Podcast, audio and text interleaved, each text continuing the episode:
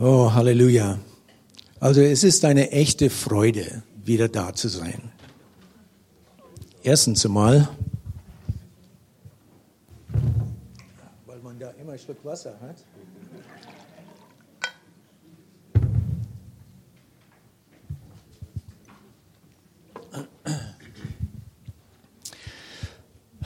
Also heute geht es um den Heiligen Geist. Das, so wie ich das verstehe, habt ihr jetzt eine Serie gerade über den Heiligen Geist. Und ähm, das ist immer so, wo fängt man an? Wo springt man rein? Was ist bereits gesagt worden? Was wisst ihr alle schon? Was soll kommen? Und ich bin so froh, dass der Herr das alles immer weiß und dass er es uns sagt und dass wir nicht auf uns selber angewiesen sind, sondern dass er uns wirklich hilft.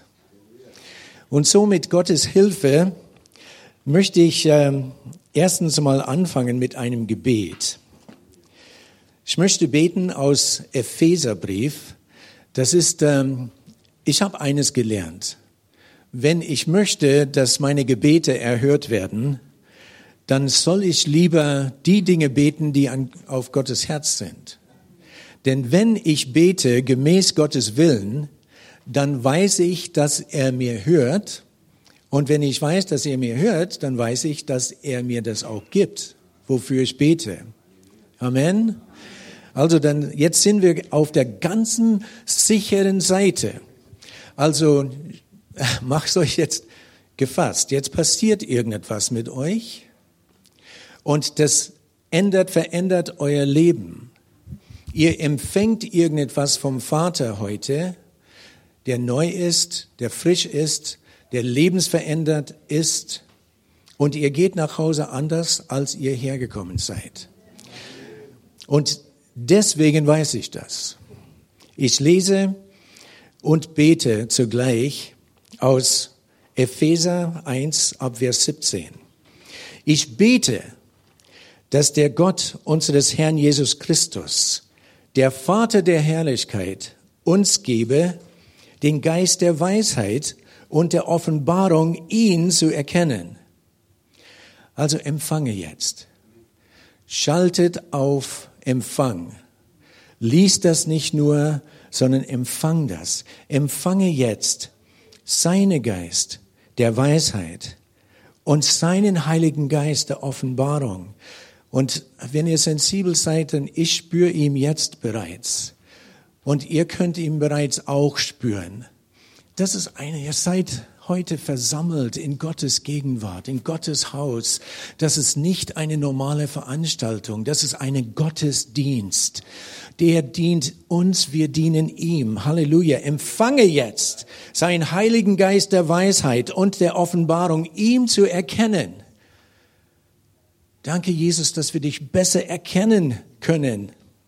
Und er gebe uns erleuchtete Augen des Herzens, damit wir erkennen, zu welcher Hoffnung wir von ihm berufen sind, wie reich die Herrlichkeit seines Erbes für die Heiligen ist. Oh, wie reich ist unser Erbe. Unsere Erbschaft ist im Himmel die ganzen Gaben des Heiligen Geistes, alles, was er ihm, was er gegeben hat, alles, wofür Jesus am Kreuz bezahlt hat, das ist unsere Erbschaft. Oh, wie reich ist unsere Erbe im Herrn Jesus. Halleluja. Und dass wir das erkennen heute, dass wir nach Hause gehen in der Erkenntnis, Mensch, ich bin nicht nur ein Nichts, ich bin nicht nur schwach und ein Wurm, das bin ich auch, aber ich bin noch mehr, Halleluja. Ich bin ein Auserwählter des Herrn, ich bin erfüllt mit seinem Heiligen Geist. Und wenn du heute noch nicht mit seinem Heiligen Geist erfüllt bist, bis wir hier fertig sind, dann bist du mit seinem Heiligen Geist erfüllt. Wir lassen ihm nicht los, es sei denn, er segnet uns. Amen. Na, könnt ihr noch ein bisschen was ertragen? Oh, Halleluja. Halleluja. Ich habe so eine Freude dran.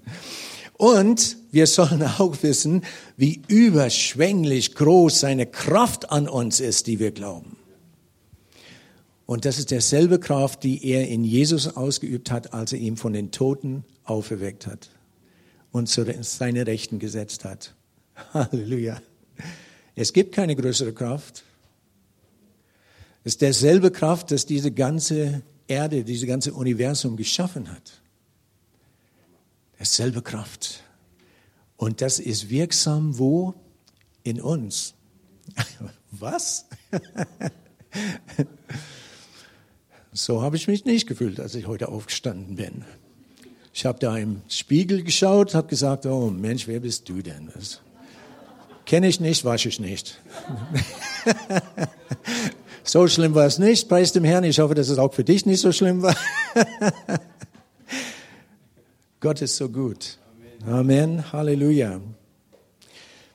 Wenn wir jetzt Sollen wir später vielleicht? Okay, fangen wir doch am Anfang an. Es geht jetzt um den Heiligen Geist. Halleluja. Wer er ist, wissen wir bereits, der ist der dritte Person der Gottheit, Vater, Sohn und Heiligen Geist.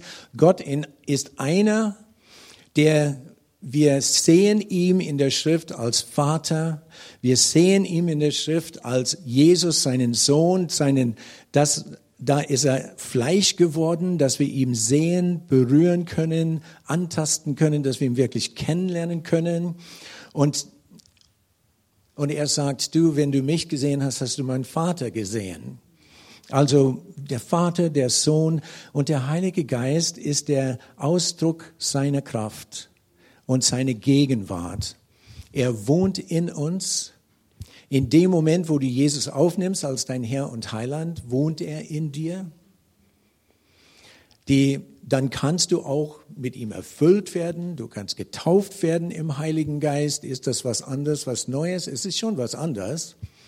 Denn wir wissen in, aus der Apostelgeschichte, die Petrus und Johannes, die sind angekommen, war das in Antiochios oder irgend sowas, können wir nachher lesen. Die haben die Gläubigen vorgefunden. Sie wurden ja nur auf den Namen Jesu getauft aber die war noch nicht mit dem Heiligen Geist erfüllt. Und so würden sie durch Handauflegung empfingen sie den Heiligen Geist. Werdet ihr auch tun, wenn ihr das noch nicht gemacht haben. Wir legen dir die Hände auf heute und du empfängst den Heiligen Geist. Und noch dazu Heilung, Befreiung, wenn du das brauchst. Ich meine, Gott ist so großzügig. Wenn er mal mit uns anfängt und uns berührt, dann tut er immer mehr, als wir erwartet haben. Halleluja. Am Anfang, Genesis, 1. Mose 1.1, schuf Gott Himmel und Erde. Und die Erde war wüst und leer. Und es war finster auf der Tiefe. Und der Geist Gottes schwebte über das Wasser. Uh, Halleluja. Stell dir dieses Bild vor. Ganz am Anfang, wer ist dabei gewesen? der Heilige Geist. Halleluja. Der schwebte über diese Unordnung. Und wir wissen, wie es weiterging. In den nächsten paar Tagen hat er alles wieder in Ordnung gebracht. Aber Tatsache ist, dass wir wissen, dass wir verstehen, um wem geht es denn? Der Geist Gottes schwebte. Der war vom Anfang an mit Gott da gewesen, war Gott, ist Gott, bleibt Gott. Halleluja. Interessanterweise, wir, wir denken immer, naja, Pfingsten ist der Heilige Geist gekommen, aber eigentlich, der war ja vorher schon da, der war in Jesus da, der war auch in den Propheten da, der war da von Anfang an mit Gottes Volk, mit Israel, mit den Propheten, mit den Königen, mit König David. Der Heilige Geist ist ja immer da gewesen. Und diese Ausgießung der Heiligen Geist, die wir in unsere Tage kennen, dank des Blut Jesu, durch seinen Opfer am Kreuz von Golgatha, da hat er eine neue Beziehung erkauft für uns wir sind in eine neue Beziehung zu Gott. Wir sind seine Kinder. Das ist anders noch als die Juden. Die sind auch sein auserwähltes Volk. Und diese große messianische jüdische Bewegung ist eigentlich die Erfüllung seinen Verheißungen, dass all ganz Israel errettet wird. Es gibt keine Erlösung, keine Errettung außer Jesus. Und das jüdische Volk lernt Jesus immer mehr kennenlernen. Immer mehr Juden kommen zum Glauben und die nennen wir messianische Juden. Die haben ihr Messias in Jesus gefunden. Halleluja. Also der Heilige Geist ist am Wirken. Die, diese Ausgießung des Heiligen Geistes oder dieses Geben seinen Geistes, das fing an vor Pfingsten. Habt ihr das gewusst? Wer hat das gewusst? Und wer weiß, wie das geschah? Das weißt du. Ja, ich habe die Jünger. Naja, also soweit ich mich erinnern kann, sagte Christus zu seinen Jüngern, habt Heiligen Geist. Genau, richtig. Wollen wir das aus der Schrift belegen? Machen wir es. Also Johannes 20, wir lesen ab Vers 21. Also die Jünger waren versammelt, Jesus ist schon gekreuzigt äh, worden, er ist wieder auferstanden und die haben sich, die waren ängstlich, sie hatten Angst vor den Juden, waren in den oberen ähm, Zimmer, haben Tür gesperrt und ähm, und da sprach Jesus, der kam, zeigte ihnen die Hände und, und seine Füße und die haben gewusst, okay, das ist Jesus. Dann sagte er, da sprach Jesus abermal zu ihnen, Friede sei mit euch. Wie mich der Vater gesandt hat, so sende ich euch. Und als er das gesagt hatte, blies er sie an und spricht zu ihnen, nimmt hin den Heiligen Geist, welche und dann interessanterweise das erste, was er danach sagte, nachdem sie den Heiligen Geist empfangen haben und er blies sie an. Das ist das erste Mal, wo wir den Ruach des Herrn sehen. Ruach heißt Atem heißt Geist. Und so blies er sie an und sagt, empfange. Unsichtbar, aber doch sie empfingen den Heiligen Geist. Und das erste Resultat, das erste, was er dann sagte, hat mich so berührt. Er sagte nicht, okay, jetzt geht raus und rede in Zungen. Jetzt geht raus und tut die großen Wunder sondern er sagte, welche ihr den Sünden erlasst, denen sind sie erlassen. Und welche ihr sie behaltet, denen sind sie behalten. Der Heilige Geist befähigt uns auf eine Art und Weise, der nicht natürlich ist, anderen zu vergeben.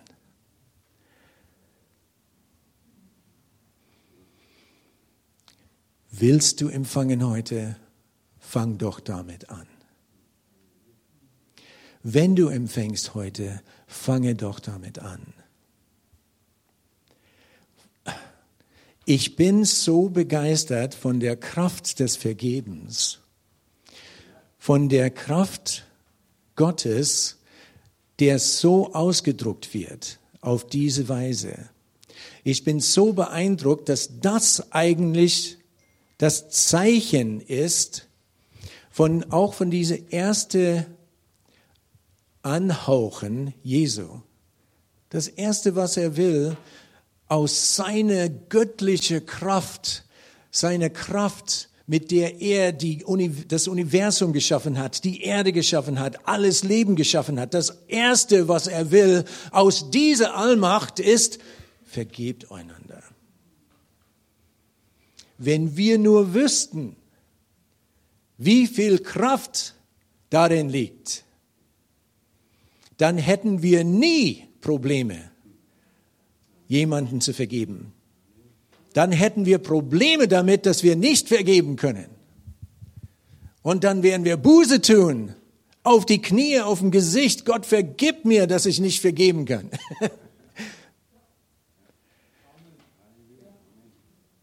Es ist ein bisschen anders vielleicht. Ich hoffe, dass das anders rüberkommt. Ich hoffe, dass das irgendeinen Knopf druckt in dir, der einen Unterschied macht.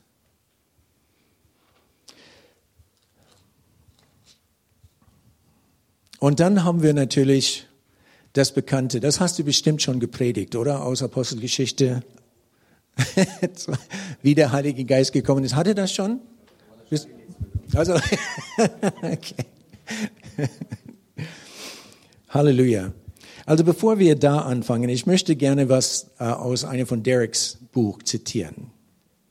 Denn eigentlich das, was der Herr möchte und weswegen er uns mit seinem Heiligen Geist erfüllt hat, ist, dass wir einen Unterschied machen hier auf dieser Erde. Amen.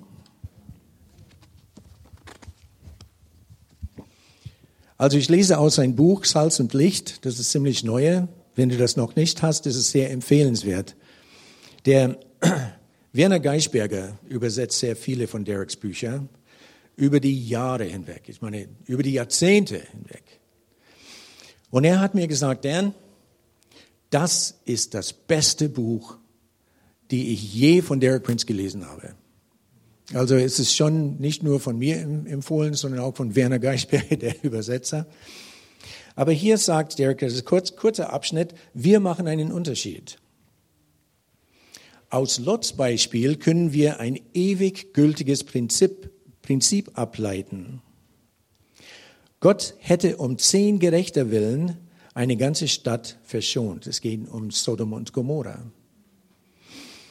Damals, er sagte Abraham, seinen Freund, sagt er, was er vorhatte, und dann ging Abraham so diesen Deal mit Gott ein, ja, was, was wärst du, wenn du 50 findest? Und was wäre mit 40, mit 30, mit 20? Wie wäre es mit 10? Wenn du 10 findest, würdest du die Stadt nicht um den 10 willen verschonen?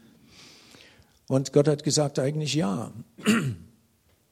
Aber letztendlich hat er keine zehn Leute gefunden. Ihr seid, wir sind mehr Salzkörner hier heute. Also München ist noch sicher.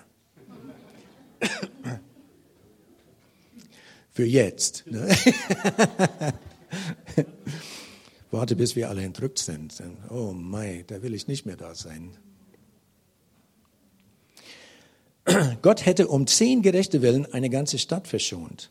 Diese Proportion gilt wohl heute auch. Zehn Salzkörner können Gott eine ganze Mahlzeit schmackhaft machen. Ich sagte es schon. Es ist unsere Aufgabe, uns so zu verhalten, dass wir Gott diese Erde schmackhaft machen. Unsere Anwesenheit macht einen Unterschied. Unsere Anwesenheit veranlasst Gott, so mit der Welt zu verfahren, wie er es sonst nicht tun würde. Jede Gläubige sollte dort, wo Gott ihm hingestellt hat, ein Salzkorn sein.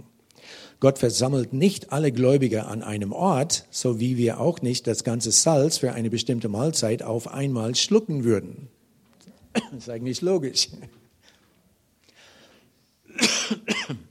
Das würde nicht gut schmecken. Wie alle anderen Gläubigen sind auch sie an einem konkreten Ort gestellt worden, um dort ein Salzkorn zu sein, das der Welt Würze gibt, sei es in ihrer Familie, an ihrer Schule, in ihrem Betrieb oder Büro oder wo auch immer. Also Gottesdienst ist nicht nur in die Kirche. Ich hoffe, dass das euch allen bewusst ist und wie wichtig ihr seid dort an der Stelle, wo Gott euch hingestellt hat. Egal, ob du gut mit meinen, deinen Mitarbeiter, Mitarbeiterinnen um, auskommst oder so, egal wie schwierig die Situation sein mag, egal wie du meinst, Mensch, das ist so eine Nichtsjob oder so. Nein, nein, Gott hat dich dorthin gestellt, wo er dich braucht. Vielleicht sagen Sie, ich fühle mich dort so einsam. Aber es hat einen Sinn, dass Sie dort sind. Sie sind dort, um einem Ort Geschmack zu geben, der ohne Sie keinen Geschmack haben würde. Ich wurde errettet und im Geist getauft, als ich im Zweiten Weltkrieg bei der britischen Armee diente. Doch dann war es nicht so, dass Gott mich aus der Armee hinausgezogen oder herauskommen und gesagt herausgenommen und gesagt hätte, jetzt, da du Christ bist, sind diese gottlose Atmosphäre und dieses gottlose Umfeld nicht mehr gut für dich. Deshalb werde ich deinen schmutzigen braunen Uniform gegen einen schwarzen Talar mit weißen Kragen tauschen und dich in ein nettes kirchliches akademisches Umfeld bringen, wo du als Christ so richtig aufblühen kannst. Klingt ja gut, oder? Einmal habe ich in der Paul Gerhard Kirche gepredigt. Da war der Pfarrer Kühnet noch da. Und irgendwie hatten wir eine ganz, ganz tolle Beziehung. Der war so väterlich für mich. Der war eine Vaterfigur. Und er hat mich so ein bisschen unter den Arm genommen, hat mich mal eingeladen, auch dort zu predigen, gleich im schwarzen Talar. Und ach, ich fühlte mich so religiös. Aber eigentlich hat es nichts zu den Kraft Gottes hinzugetan, sondern eher Ja, das war das erste und letzte Mal, wo ich Talar tragen dürfte, musste. Ich habe einfach gesehen, na ja, na, na, das ist nichts Besonderes. Ich beurteile es nicht. Ich meine, es hat auch eine Ansagekraft. Das ist eine Autoritätssymbol und so. Und wenn du so einen Menschen siehst, naja, da gehe ich nicht hin. Wissen Sie, was Gott stattdessen zu mir sagte, in genau derselben Kaserne, in der du geflucht, getrunken und gescholten hast, werde ich dir zeigen, was es heißt, Christ zu sein. Lass dir an meine Gnade genügen. Uiuiuiui, ui, ui, das ist hartes Wort, aber preis dem Herrn. Genau wo du gerade bist, ist genau der richtige Platz für dich. Halleluja. Halleluja. Fangen wir an, doch dankbar zu sein. Jemand sagte einmal zu mir, der Wille Gottes wird dich nie irgendwo hinstellen, wo die Gnade Gottes dich nicht bewahren kann. Wo auch immer sie sind, wenn sie im Willen Gottes sind, ist seine Gnade alles, was sie brauchen. Oh, ich danke Gott für die Zeit in der Armee. Bevor ich eingezogen wurde, hatte ich eine sehr lange und differenzierte Ausbildung genossen. Doch im Endeffekt bekam ich dem nützlichsten, wenn auch sicher nicht angenehmen Teil meiner Ausbildung in der britischen Armee. Meine erste Frau Lydia sagte immer, sie sei so froh, dass wir uns erst kennenlernten, als ich meine Armeezeit bereits hinter mir hatte. Aber Derek war so nett oder? Derek war ein ganz natürlicher Mensch, preis dem Herrn. Es hat einen bestimmten Grund, warum ich meine Zeit in der Armee erwähnte, erwähne. Die Sache, Tatsache, dass ich in meiner Einheit war, machte einen Unterschied. Etwa sechs Monate nachdem ich errettet und im Heiligen Geist getauft worden war, war ich mitten im Geschehen des Zweiten Weltkriegs in der nordafrikanischen Wüste stationiert. Ich war als Sanitätssoldat eine medizinische Einheit zugeteilt und eine Zeit lang waren wir hinter den feindlichen Linien abgeschnitten. Wir waren irgendwo in der Wüste gestrandet, wo etwas, so etwas kann leicht geschehen.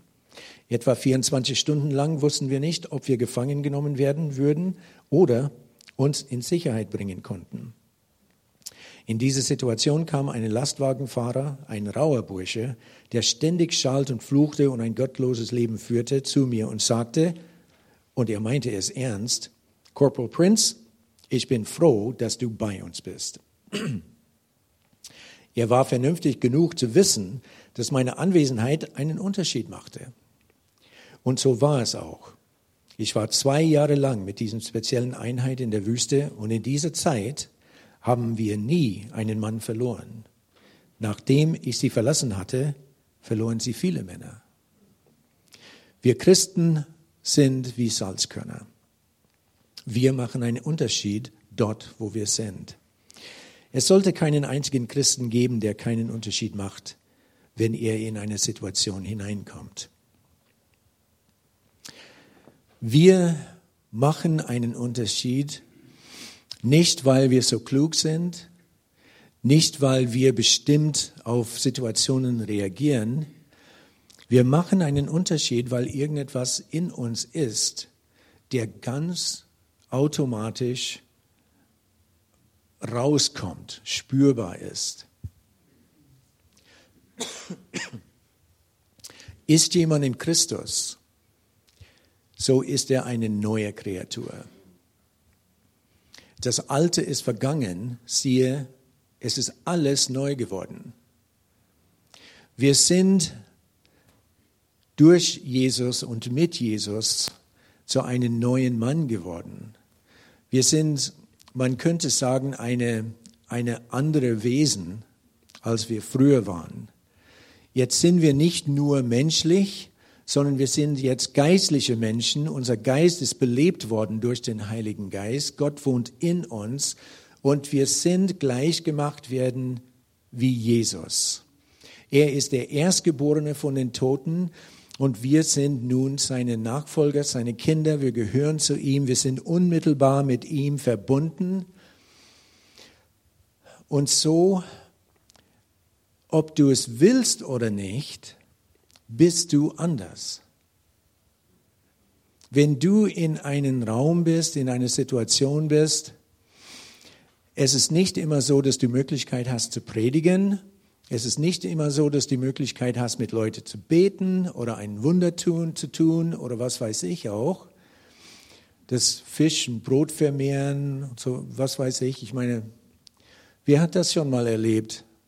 Plötzlich kriegst du einen Anruf, du Schatz, ich bringe jetzt zehn Leute mit nach Hause, die werden alle mitessen. und du sitzt, hast einen kleinen Topf, eine kleine Suppe, ein bisschen Reis und irgendwie reicht es. Hat jemand sowas schon erlebt? Amen, Amen, Amen. Amen. Ich auch. Und andere solche Dinge. Es ist es ist nicht unnormal für uns als Christen, sowas zu erleben, weil der Heilige Geist wohnt in uns. Wir sind anders. Wir sind wie Jesus. Er sagte, die Werke, die ich getan habe, sollt ihr auch tun.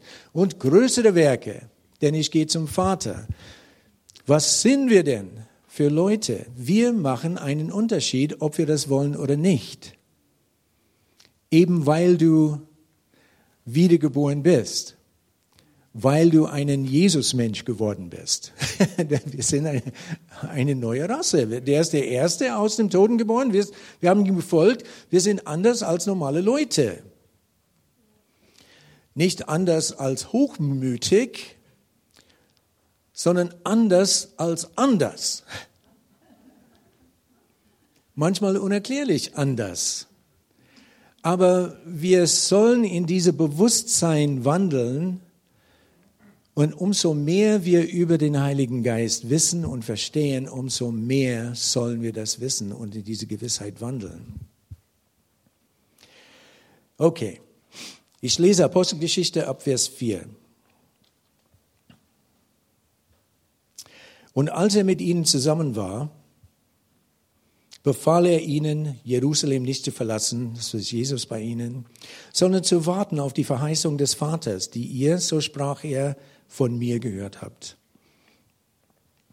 Denn Johannes hat mit Wasser getauft, ihr aber sollt mit dem Heiligen Geist getauft werden, nicht lange nach diesen Tage.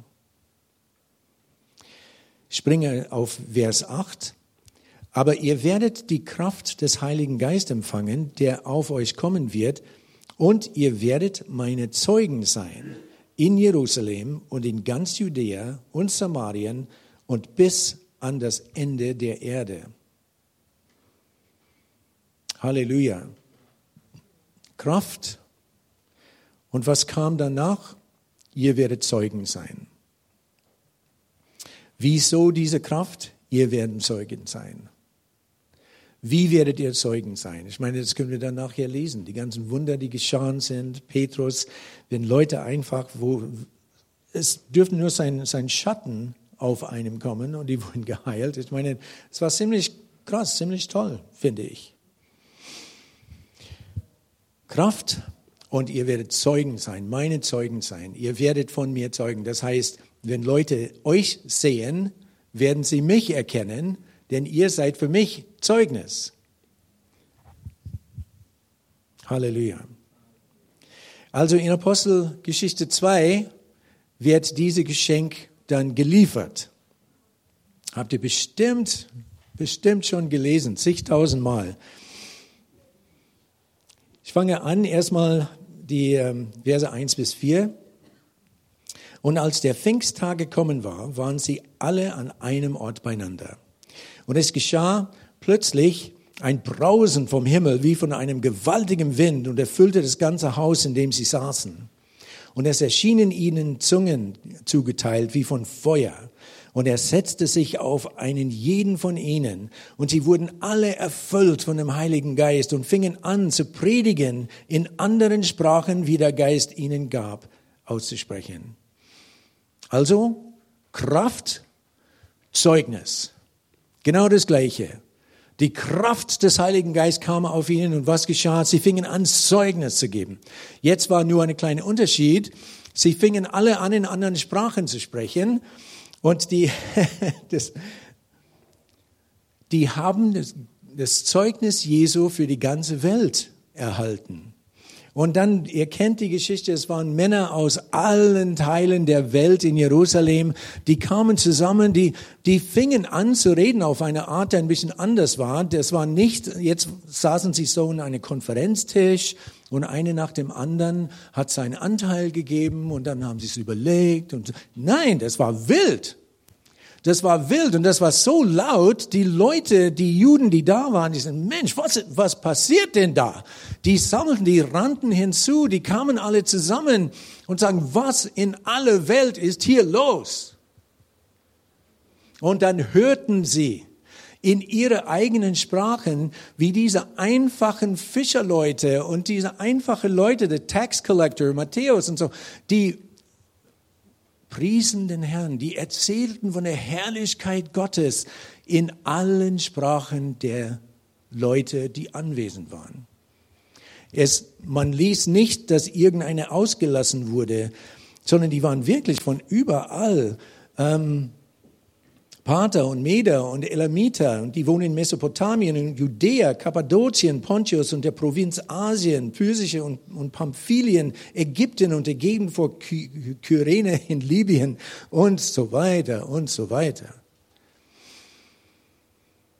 Kraft Gottes, Kraft des Heiligen Geistes, Zeugnis. Also jetzt können wir uns ein bisschen prüfen, oder? Was ist der Maßstab? Kraft des Heiligen Geistes, Zeugnis. Es war eine automatische Resonanz.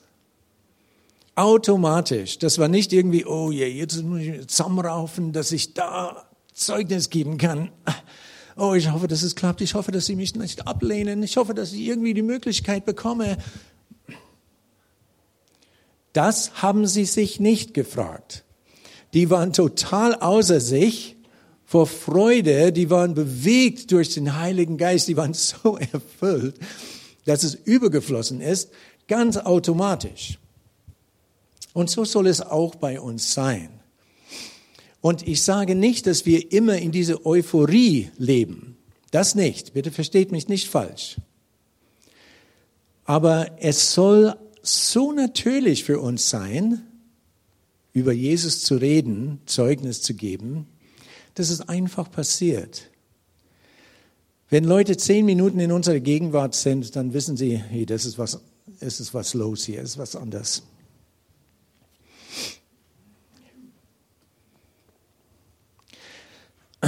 Es gibt ein Lied. Darf ich euch ein Lied vorspielen, vorsingen?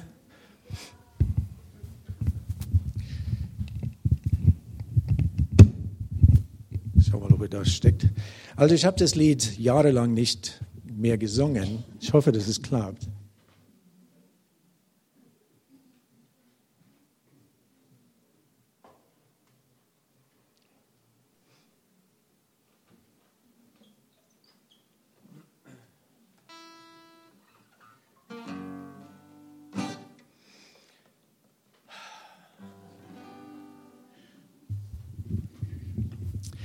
Das habe ich von äh, Charlie und Jill LeBlanc damals gehört. Ich war so begeistert. Gott hat Spaß an seine Kinder. Und das Lied ist nicht nur Spaß, es ist auch sehr ernst. Es soll uns ermutigen, ihm aufzufangen. Der Heilige Geist ist so kostbar. Und dass wir so einen Freund haben dürfen, ist einfach enorm. Halleluja. Das heißt, they were rocking and a reeling on the streets of Jerusalem. Versteht ihr alle? Also die waren, die waren am Tanzen, Rocking and Reeling, das ist so eine Rock'n'Roll-Ding, das ist so eine Tanzding. Und ähm, die tanzten auf den Straßen Jerusalems. People thought they were crazy because they were having so much fun. Die Menschen dachten, die waren verrückt, weil sie so viel Spaß gehabt haben. Aber Petrus sagte, Peter said, these are not drunk as you suppose. Die sind nicht betrunken, wie du meinst, sondern, but they are very, very filled with the Holy Ghost. Aber die sind sehr, sehr erfüllt mit dem Heiligen Geist. This is that spoken by the prophet Joel. Das ist das, worüber den Propheten Joel gesprochen hat. This is that which fell on the day of Pentecost. Das ist das, was am Tag Pfingsten gefallen ist. Und das ist, this is that God's pouring, that is, God is pouring out today. Das ist das, was Gott heute ausgießt. Es ist so fein, es ist so fein, Gottes neuer Wein. Halleluja.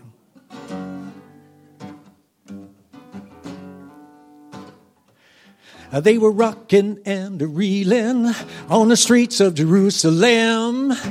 People thought they were crazy because they were having so much fun.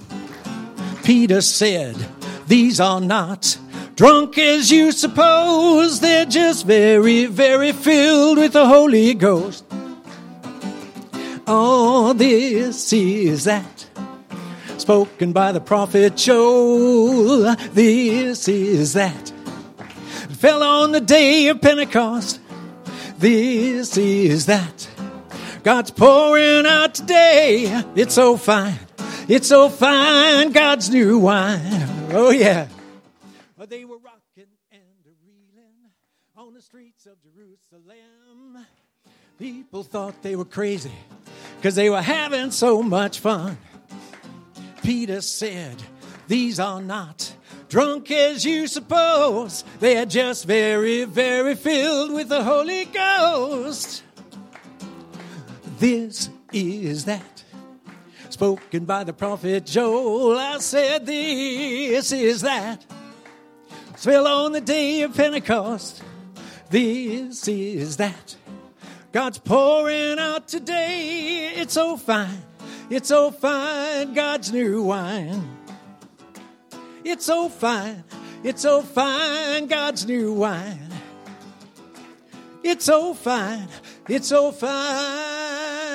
God's new wine. Yeah.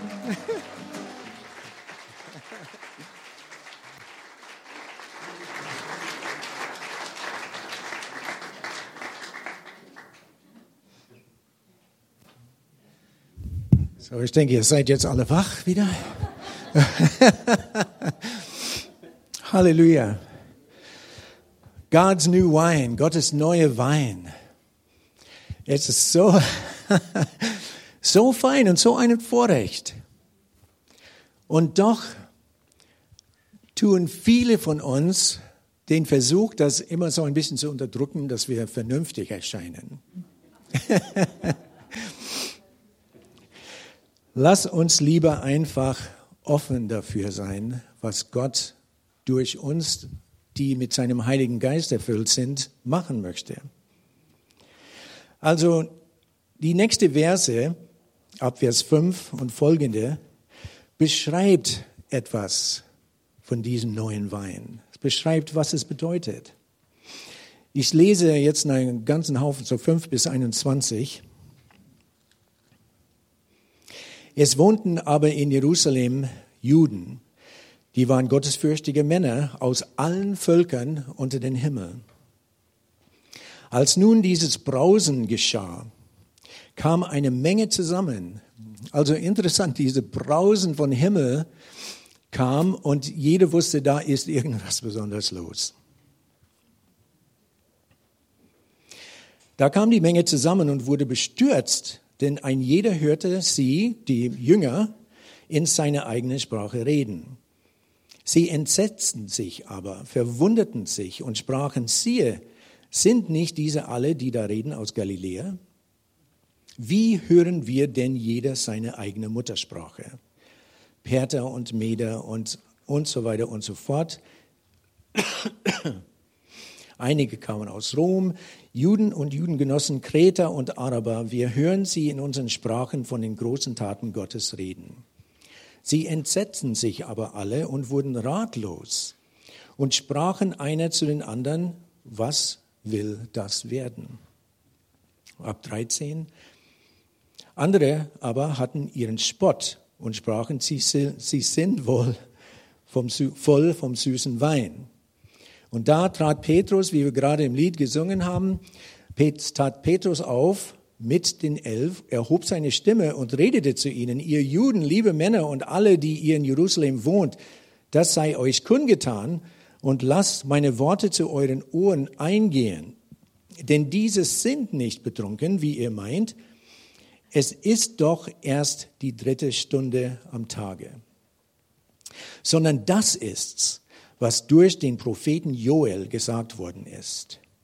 Und es soll geschehen in den letzten Tagen, spricht Gott. Da will ich ausgießen von meinem Geist auf alles Fleisch. Und eure Söhne und eure Töchter sollen Weissagen und eure Jünglinge sollen Gesichter sehen und eure Alten sollen Träume haben. Und auf meine Knechte und auf meine Mägde will ich in jenem Tag, jenen Tag, von meinem Geist ausgießen und die sollen, sie sollen Weissagen. Und ich will Wunder tun, im, tun oben am Himmel und Zeichen unten auf Erden, Blut und Feuer und Rauchdampf. Die Sonne soll in Finsternis und der Mond in Blut verwandelt werden, ehe der großen Tag der Offenbarung des Herrn kommt. Und es soll geschehen, wer den Namen des Herrn anrufen wird, der soll gerettet werden. Halleluja. Gottes neue Wein, Prophezeiung, Prophetie, Visionen, Träume, Wunder in den Himmel. Und Zeichen auf Erden das sind Wunder, das sind Heilungen, das sind solche Zeichen, Zeichen auf Erden, das sind nicht nur Naturkatastrophen. Das sind Zeichen seines Reiches auf Erden. Das soll unsere Erwartung sein. Das soll unsere Gebet sein. Ich weiß nicht, was, was das Christsein für dich bedeutet. Ich frage mich oft, was bedeutet das Christsein für mich? Wandle ich so, wie es sich gebührt? Wandle ich so in der Bewusstsein des Herrn, der Bewusstsein der, der Präsenz, der Gegenwart des Heiligen Geistes? Was bedeutet es, Christsein in meinem Alltag? Wenn ich einfach meiner Arbeit nachgehe, was bedeutet das? Wie, kann ich irgendetwas noch tun oder, oder sein werden, der hilft, dass ich einen Unterschied mache? Das sind Fragen, womit ich mich beschäftige. Ist da sonst jemand im Raum, der sich so mit solchen Fragen beschäftigt? Eins, zwei. Nee, es sind schon mehrere.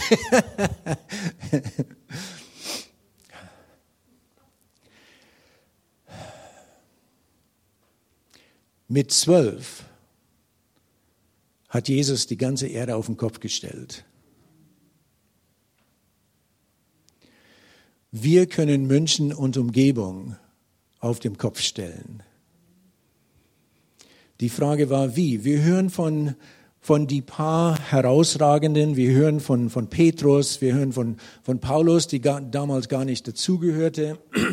Wir hören auch von, von anderen wie nachdem, kurz nachdem, das sind die zusammengekommen und haben gesagt, ja weißt du, wir, wir sollen mal schauen, dass der, der Judas ist ja gestorben.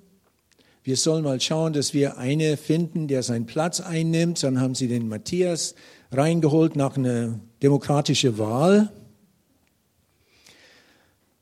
Von ihm hören wir nichts mehr. Von den meisten Aposteln hören wir nichts mehr. Aber die sind in die Welt rausgegangen und die haben das Evangelium getragen bis ans Ende der Welt. Also es ist nicht so, dass jeder Einzelne von uns einen großen Namen sein muss. Wir sind allesamt kleine Fische in diesen Ozean der Erde. Salzkörner sind kein Salzbrocken, wir sind kein Salzfelsen, wir sind Salzkörner. Ein Salzkorn ist nicht so bedeutsam in sich selber. Amen. Aber so ein bisschen hier und dort, ein bisschen gesalzen, das klangt schon. Das, das reicht zunächst einmal. Die, und also, was ich sagen will, ist, denk nicht zu wenig von dir selbst. Erkenne dich als Salzkorn Gottes. Das ist nicht Salzkorn-Wegwerfmaterial, es sei denn, du deine Salzigkeit verlierst, sondern es ist Salzkorn Gottes wert, der diese Erde schützt vor sein Verderben und viele andere Menschen Möglichkeit gibt, überhaupt zum Glauben zu kommen. Tag für Tag an der Stelle, wo du bist, Du musst nicht was Besonderes sein, du musst nicht wieder in der Bibelschule gehen, um Salzkorn zu sein. Du musst nur atmen. Wer kann das? Eins, zwei, naja, okay.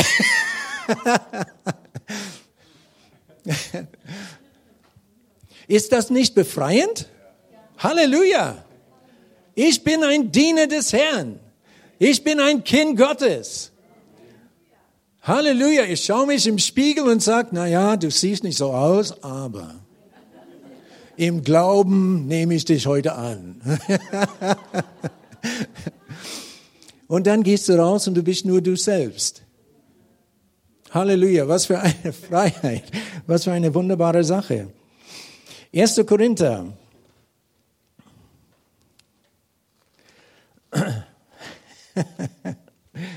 1. Korinther 12. Ich möchte gerne mal die Gaben des Heiligen Geistes mal ein bisschen anschauen. Und ähm, ja, das, wir liegen ganz, ganz gut in der Zeit. Preis dem Herrn. Oder ihr wollte bis um zwei schon fertig sein, oder? Okay, gut.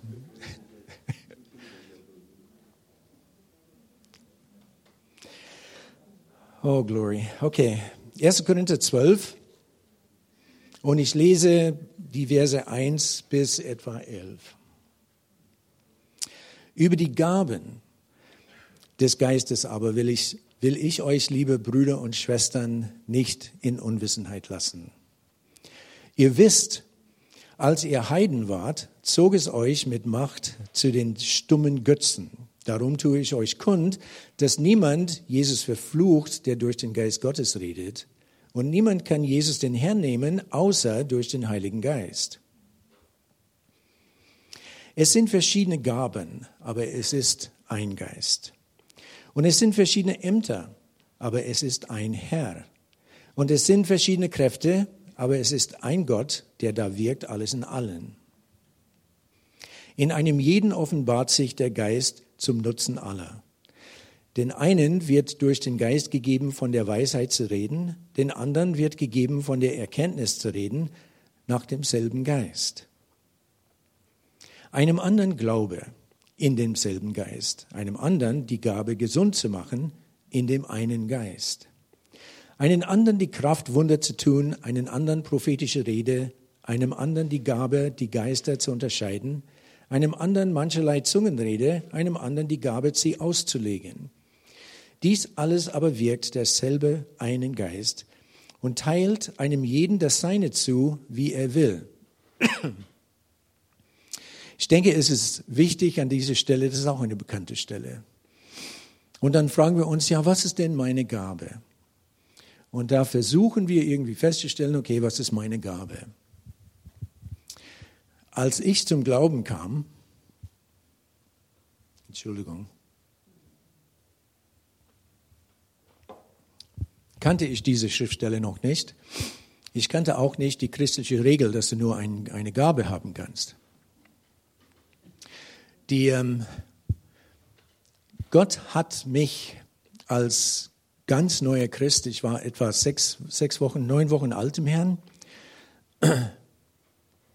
da hat er mir bereits äh, nach Europa berufen. Und ähm, dann schickte er mir ziemlich schnell hinter dem eisernen Vorhang, wir haben Bibel geschmuggelt damals bis zur Wende. Und ähm, als ganz neue, junge Christ, ohne, groß, ohne überhaupt einen kirchlichen Hintergrund, hatte ich nur einen riesigen Hunger nach Gottes Wort und ich habe das verschlungen. Und Irgendwann mal setzte mich Gott dann in Situationen, wo ich einmal als Evangelist dienen sollte, einmal war ich prophetisch unterwegs, einmal war ich einen Apostel, habe Gemeinden gegründet, ein, da waren verschiedene Dinge, verschiedene Ämter. Manchmal habe ich Kranken geheilt, manchmal habe ich sogar für einen Toten gebetet, der aufgestanden ist.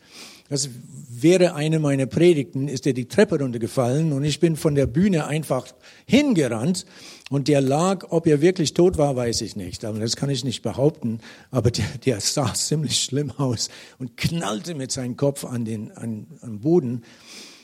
Und preis dem Herrn habe ich für ihn beten können und, und der ist wieder auf, aufgestanden und war okay.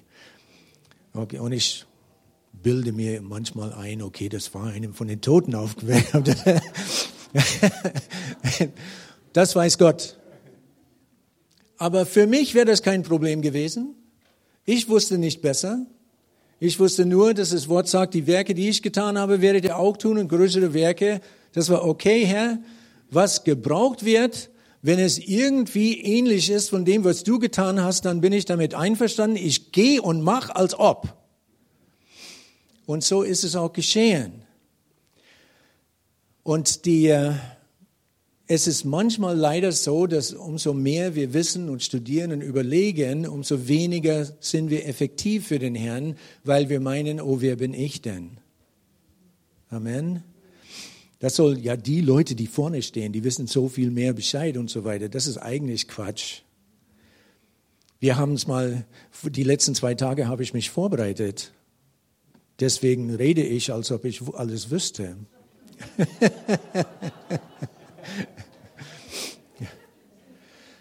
Aber ich bin auch ein normaler Mensch, wie du bist. Und so ist es, dass es ist Gottes Kraft, es ist einfach die Bereitschaft. Was Gott sucht, sind bereite äh, Diener. Der sucht nicht die Begabtesten, sondern er ist derjenige, der gibt so, wie er will. Und nicht, vielleicht nicht nur eine Gabe, sondern er gibt dir die Gaben des Geistes, die notwendig sind zu der Zeit, wo du bist, in der Situation, wo du der Instrument in seiner Hand bist. Und das ist so befreiend. Der Heilige Geist, Halleluja. Er schenkt, wie er will. Er setzt ein, wie er will. Er sagt, mit dir kann ich was anfangen. Du weißt nichts, kannst eigentlich nicht, bist nicht voreingenommen, du hast keine Vorurteile oder so, du bist einfach du, also komm, mach mal, machen wir mal zusammen. Und ihm diese Freiheit zu lassen, das ist so befreiend, Geschwister, das ist so eine, das macht dein Glauben lebendig. Vielleicht kennst du deine Bibel nicht so gut. Ja, schäm dich. Das meine ich nur halb ernst. Ich empfehle dir zu essen und zu trinken aus seinem Wort, denn daraus erkennst du wirklich, wer du bist. Das verändert nicht, wer du bist, denn du bist, ob du die Bibel kennst oder nicht, bist du ein Kind Gottes, wenn du Jesus aufgenommen hast als dein Herr und Heiland. Amen. Und er schreibt sein Wort auf deinem Herzen. Amen. So kann der Heilige Geist sein ganzes Wort dir in Erinnerung bringen, ob du es gelesen hast oder nicht. Glaubst du das? Amen. Halleluja. Du zählst damit, gell? Ja, deswegen muss ich das Ganze nicht lesen. Nein, das ist nicht eine, keine Entschuldigung, sondern ich, ähm, ich bin über, gehe über 40 Jahre mit dem Herrn. Und seit dem Anfang, es ist nicht, dass ich das tue, weil ich das tun muss, aber der hat mir so einen Hunger nach sein Wort gegeben, dass ich dauernd lese. Und ich komme in einem Jahr mindestens einmal durch. Und wenn ich am Ende fertig bin, dann fange ich am Anfang wieder an. Und so über diese Jahre kommen die Zusammenhänge irgendwie zusammen. Man hat das Gefühl, das Gespür für seinen Charakter. Wie reagiert er in verschiedenen Situationen? Was will er von seinen Geschöpfen und so weiter? Das, das sind Dinge, die, die kommen. Du kennst, du lernst ihn besser kennen durch sein Wort. Also deswegen diese Ermutigung und diese Empfehlung, dass du es einfach liest. Lass es einfach dein tägliches Brot sein.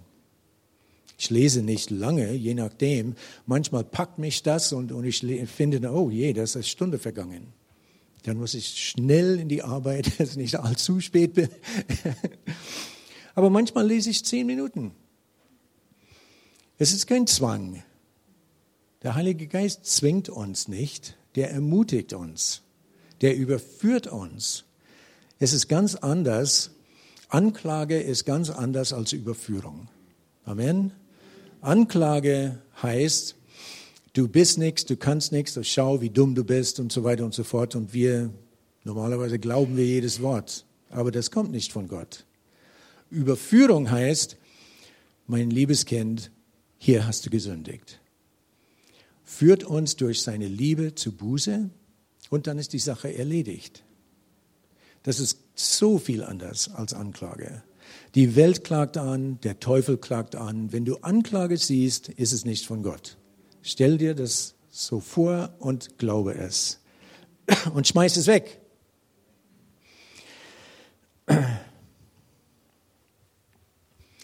Wenn du heute da bist und du den Heiligen Geist empfangen möchtest, kann ich mal deine Hand sehen? Okay, gut, wunderbar. Ich würde jetzt einfach für uns allen beten. Und so wie du spürst, dass er dich berührt, du wirst sehen, er weht einfach über uns, empfang ihn, atme ein. Der ist den Ruach Gottes, den Hauch Gottes. So wie Jesus seinen Jüngern angehaucht hat, so haucht er uns heute an. Vater, in Jesu Namen, ich bitte dich, dass du deinen Heiligen Geist sendest, dass du kommst und dass er über uns einfach weht. Herr, erfülle deine Kinder mit deinem Heiligen Geist. Heute frisch, heute neu.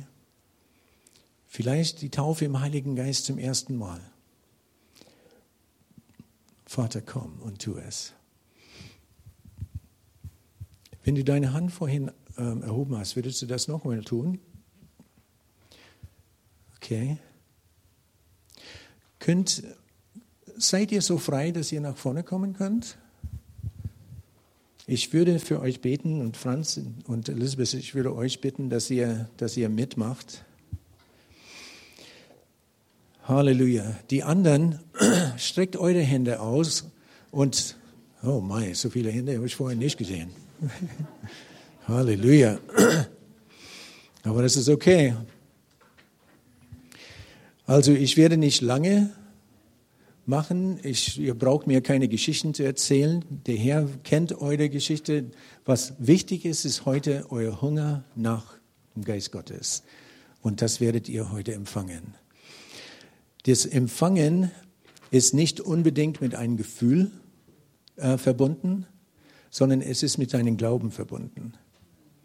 Als ich den Heiligen Geist empfangen habe, habe ich das erst nachher ein paar Tage in der Dusche erfahren, wo er wirklich über mir kam und dann, aber die, ich hatte ihn aber dann erfangen, empfangen, als jemand für mich gebetet hat. Okay? Also.